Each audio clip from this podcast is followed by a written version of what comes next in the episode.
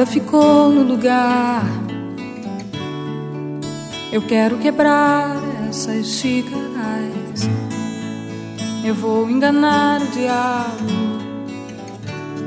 Eu quero acordar sua família. Eu vou escrever no seu muro e violentar o seu gosto. Eu quero roubar no seu jogo. Eu já arranhei os seus discos.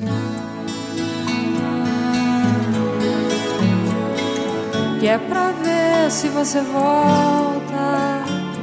Que é pra ver se você vem. Que é pra ver se você olha pra mim.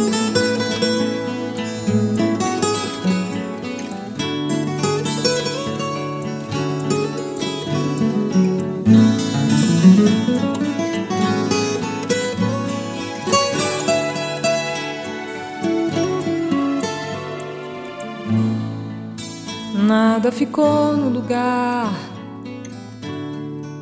Eu quero entregar suas mentiras. Eu vou invadir sua aula. Queria falar sua língua.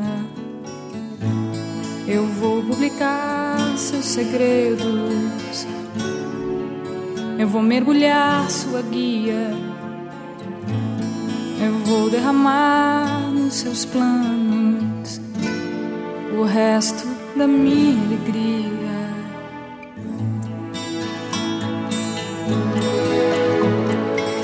Que é pra ver se você volta, que é pra ver se você vem, que é pra ver se você olha pra mim. Que é pra ver se você volta, que é pra ver se você vem, que é pra ver se você olha pra mim.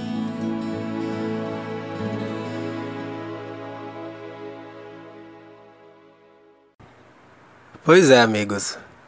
Essa é uma das músicas da Adriana Calcanhoto mais bonitas e conhecidas pelas pessoas.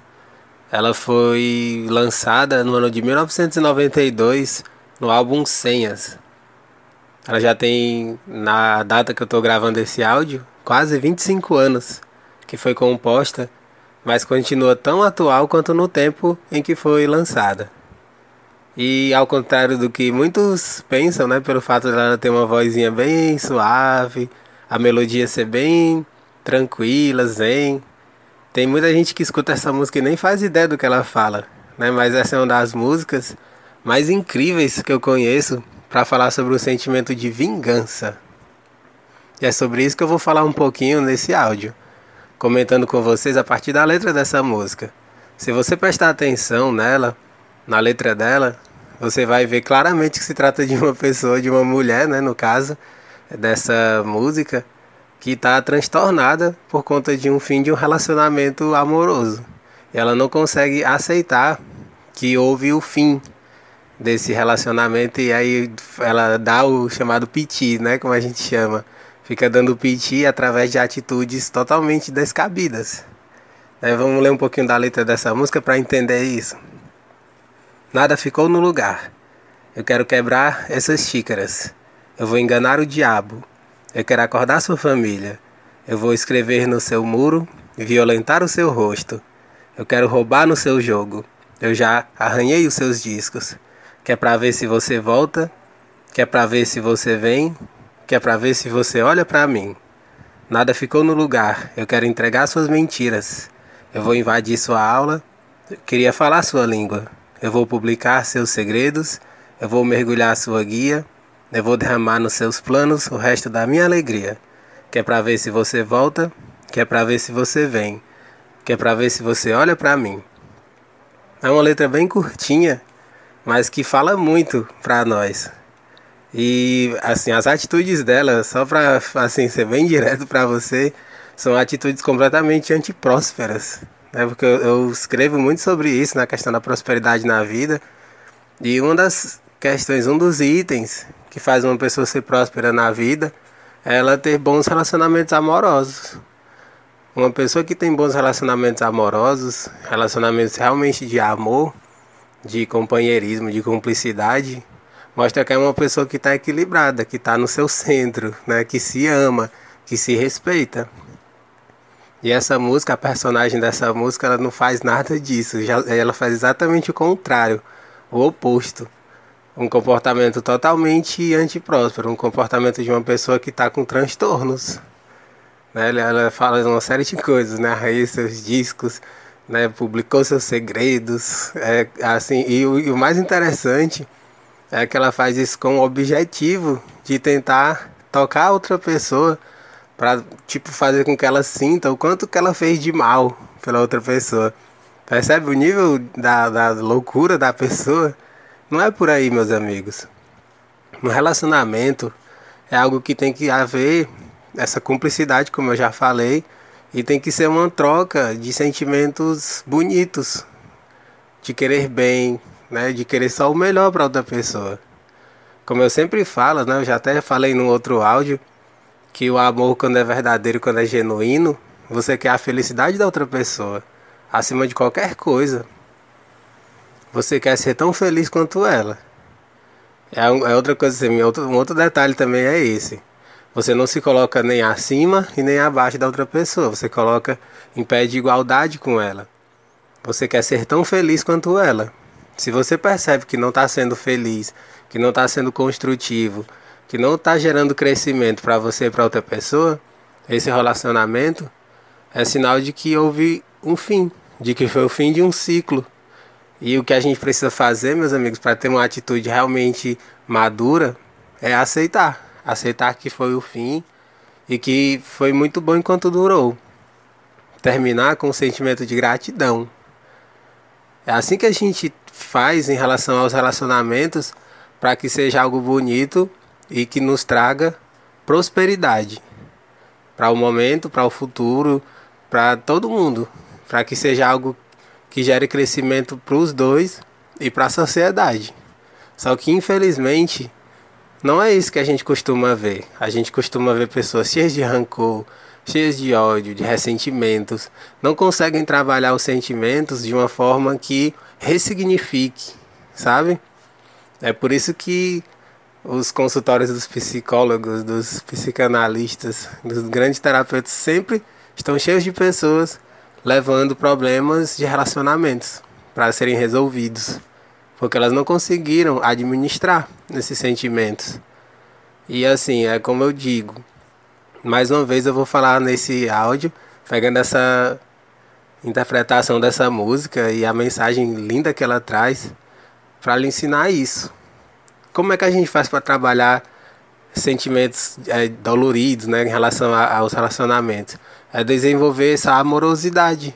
A amorosidade é algo que transcende o relacionamento a dois. Você com a outra pessoa.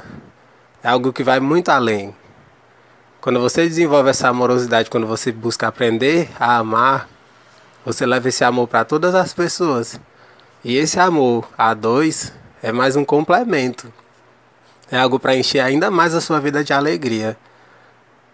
É uma das partes dessa música que eu acho muito assim interessante e que traz algo muito bonito para ser interpretado, para ser analisado, levado para a vida. Ela diz, né, numa das frases da música: Eu vou derramar nos seus planos o resto da minha alegria. Percebe como não existe amor próprio, autoestima, autovalorização aí não existe. A pessoa ela se sente um lixo e aí fica o pouco de alegria que tem derrama no outro. E isso é amor, isso não é atitude de amor coisa nenhuma. Isso é desamor, isso é falta de amor próprio. O que eu estou propondo aqui nessa breve reflexão é que você se valorize, que você se ame.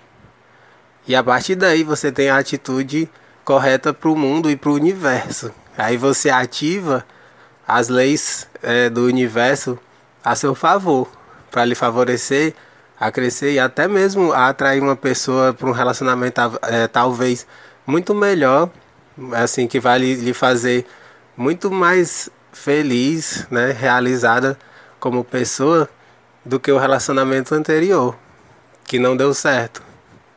Percebe como é bacana isso? A questão da aceitação. É a partir dessa, dessa reflexão que eu vou concluir esse nosso breve bate-papo sobre a aceitação. Quanto mais você tem essa questão da aceitação e assim, juntamente com ela a gratidão, são as duas é, coisas que faz com que você lance para o universo a chave correta. Pro sub, até mesmo para o seu subconsciente. Aceitou que foi tudo, você foi tudo que pôde ser. As experiências foram as melhores possíveis. Era para gerar o, assim, o crescimento que você precisava para o momento. Aceita e agradece. Agradece por tudo que aconteceu por tudo que você que você e outra pessoa é, puderam viver juntas e pronto. E fica nesse sentimento de gratidão. Ao fazer isso, você se enche de amor próprio, de autovalorização, de alegria pela sua vida. A sua vida é um tesouro. Saiba disso, você é único, única e extremamente valoroso para Deus, para o universo e com essa certeza, você se enche de alegria e lança para o universo essa certeza de que é alguém merecedor de muito amor, de muita alegria. E dessa forma, você atrai para si pessoas que estão nessa mesma vibração, na, na vibração da alegria, do amor, da valorização, do merecimento. É dessa forma que acontece. E quanto menos espera, aparece uma outra pessoa na sua vida. E você vai ter momentos muito felizes, marcantes e viver uma nova história, é, talvez muito mais bonita. É diferente da que aconteceu antes. Enfim, né? É assim que acontece. E a, a vingança é um sentimento egóico. A vingança é um sentimento que só faz mal a gente mesmo. A outra pessoa, ela pode se sentir mal também, mas é, em comparação com você, muito menos. A pessoa que sente vingança é a que mais sofre, é a que mais fica remoendo e ela fica no passado. É outra coisa que eu não falei ainda aqui. Quando a pessoa sente vingança, ela está presa ao passado. E por estar presa ao passado, ela deixa de viver um monte de coisa no aqui agora. Até quando eu converso com meus amigos, às vezes eu falo isso, né? Que pela pessoa estar presa ao passado, às vezes ela deixa passar um monte de experiências bonitas que poderiam ser extremamente engrandecedoras para ela no aqui agora. Inclusive, é, é como eu brinco, né? É, o amor da vida dela podia estar tá passando lá num, num dia qualquer, só que ela tá lá remoendo o passado, com vingança, querendo dar o troco. E aí? Percebe? Enfim, amigos, essa é uma mensagem muito simples, muito direta, mas também muito profunda. O sentimento de vingança é um sentimento egóico e a gente precisa aprender a transcendê-lo. E a gente transcende não só o sentimento de vingança que é egóico, mas todos os sentimentos egóicos através da amorosidade, crescendo em amor, em consciência. Um grande abraço e até a próxima.